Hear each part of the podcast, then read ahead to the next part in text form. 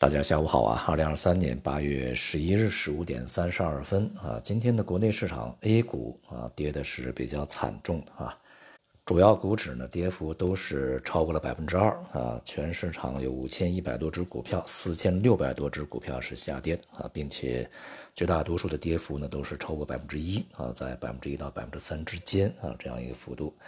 而这个北向资金呢在今天也是大幅流出了一百二十三亿。这样的话呢，也就使得在这周啊，这个 A 股呢是全面下挫收低，并且呢，基本上啊已经抹掉了在会议以后的这个一周多的涨幅啊，全部都吞掉了。在前面呢，我们也反复讲啊，那么当前的市场是不具备持续大幅度上行的这种这个条件的啊。任何在会议之后的反弹，那么它的这个幅度恐怕是有限的啊，而且呢，在上方这些密集的成交区域啊，抛压是比较沉重啊。那么当前来看呢，上周这个 A 股是大幅放量的，而上周呢，这个反弹的一些比较高的位置啊，也成为了一些资金啊大举出逃、筹码交换的一个，对于这些资金来说啊，是一个相对比较难得的机会啊。而随即呢，没有后续资金的进入，那么当然市场就难以上行。而这段时间啊，大家所期待的就是活跃资本市场的一些这个政策呢，一方面啊，没有什么特别多的新的这个实质有效的内容出来啊；另外一方面呢，有一些这个在技术层面去进行一些调整啊、改变呢。那么这样的一些动作，其实对于市场的总体的走势。没有什么实质的影响啊，这我们在这个之前呢是反复讲过这个问题啊。那么任何什么合约的变更啊，什么交易规则的改变，什么这个交易系统的升级改造，这些对于这个市场的交易便捷性啊，它是有利的，但是对于市场的方向，它没有任何的用处。因此呢，这段时间啊，所谓的什么主板去借鉴这个。科创板、创业板的做事制度，那么或者说啊，在近期这个所研讨的以每一股来去递增的这样的一种这个交易的数量，换句话说呢，就是啊，资金不多的投资者啊，也可以在里面去这个更多的参与啊。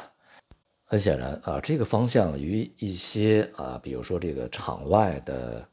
非正规啊，这个经济机构啊，将什么这个盘子打散，对于某一些市场啊，某一些交易资产啊，甚至有什么零点一手啊啊，将这个标准的合约啊变成什么百分之一都可以交易，等等啊，这样的一种这个行为呢，是有很大的相似之处的啊。无形中呢，当然是降低了交易门槛那么同时对于投资者而言啊，那实际上是提高了风险的。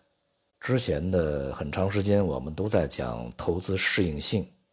要把合适的这些这个投资工具啊提供给合适的投资者。这种合适的投资者，他必须风险匹配。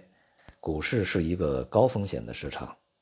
二八法则在投资的市场里面，尤其是在股市里面，它是长期适用的。所以这样的一个方向呢，我们不太清楚啊，究竟是。什么样的一个意图啊？这个希望达到什么样的一个目标啊？或者说是怎么去论证出来的？至于降低什么印花税啊等等这些措施啊，在整个股市比较低迷的状态之下，又有哪一个这个成熟的投资者啊，为了省这点钱啊，冒那么大风险啊？这显然是一个收益和风险不匹配的一个事情啊。所以说这个。这些的改变对于市场而言没有什么特别实质的影响，本质上改变不了。而资本市场、股市要想活跃起来，要想能够去有什么财富效应，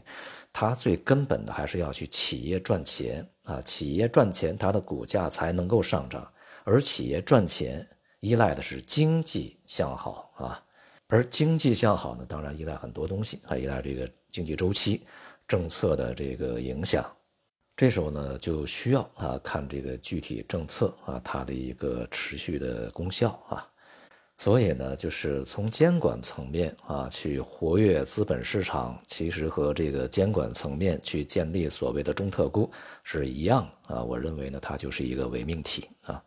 因为资本市场的活跃是投资者自发的一个活跃，而投资者呢是追逐利润的啊，追逐这个投资收益的，在他看不到投资收益的前提之下，又如何去这个追逐市场，如何去活跃参与的啊？这是一个显而易见的事情。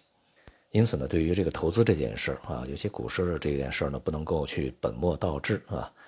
本呢是这个市场有利可图，所以说股价才上涨啊，而不是说我们要让股价上涨，使得市场有利可图。那么后者这种做法呢，一定会出大问题啊。前面的很多次教训都已经摆在那里啊，不能够再去重复走老路。外面市场方面呢，我们在最近一段时间啊，明显的看到欧美股市啊，在这个震荡下行，尤其是一些在前期这个充当引领啊这一轮这个外围股市反弹的一些高科技行业的这个呃龙头的啊这个巨头个股呢，也是出现了从高位啊见顶回落的这些迹象。那么预计呢，在未来啊，外围股市表现呢也不会特别好啊，所以说从全球范围内。呃，我们在前期讲过啊，这个大家要去，呃，小心这个风险市场的一个共振，也就是在这段时间表现可能都不佳啊，相互拖累。因此呢，还是那句话啊，这个当前的市场风险很多，机会不多，参与的这个价值不高啊。而从这个二季度啊以来，我们认为市场会在二三季度震荡下行这种预期呢，目前啊被市场的进一步。强化啊，并且在逐步的验证，所以说呢，还是远离为妙啊。